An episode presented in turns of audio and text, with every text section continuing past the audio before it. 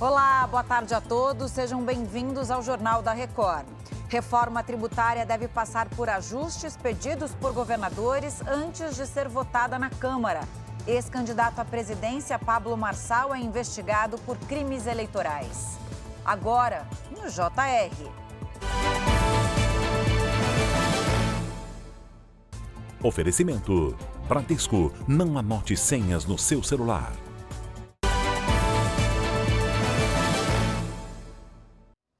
Nesta semana em que as pautas econômicas dominam as discussões em Brasília, o ministro da Fazenda, Fernando Haddad, tem se reunido com governadores para justamente debater a reforma tributária.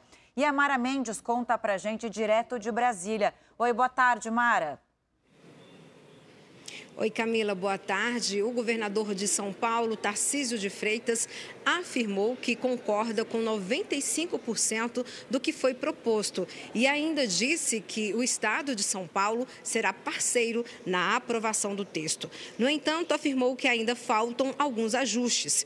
O Wilson Lima, governador do Amazonas, também se encontrou com Haddad e destacou a importância de manter os benefícios tributários na Zona Franca de Manaus. O presidente da Câmara, Arthur Lira, já sinalizou que pretende pôr a reforma tributária em votação nesta quarta-feira. Camila. Vamos aguardar, né, Mara? Obrigada, viu, pelas informações. E o palestrante motivacional Pablo Marçal, que disputou a presidência na última eleição, está in sendo investigado pela Polícia Federal. Assunto para o Ari Peixoto. Ari, boa tarde para você. A suspeita é de crimes eleitorais, certo? Oi, Camila, boa tarde a você, boa tarde a todos. A investigação apura supostos falsidade ideológica, apropriação indébita e lavagem de dinheiro. A PF diz que Marçal e o sócio fizeram várias doações a campanhas eleitorais, sendo que boa parte dos valores foi enviada posteriormente às próprias empresas das quais eles são sócios. Foram cumpridos mandados de busca e apreensão em residências e empresas em Barueri e Santana do Parnaíba, aqui em São Paulo.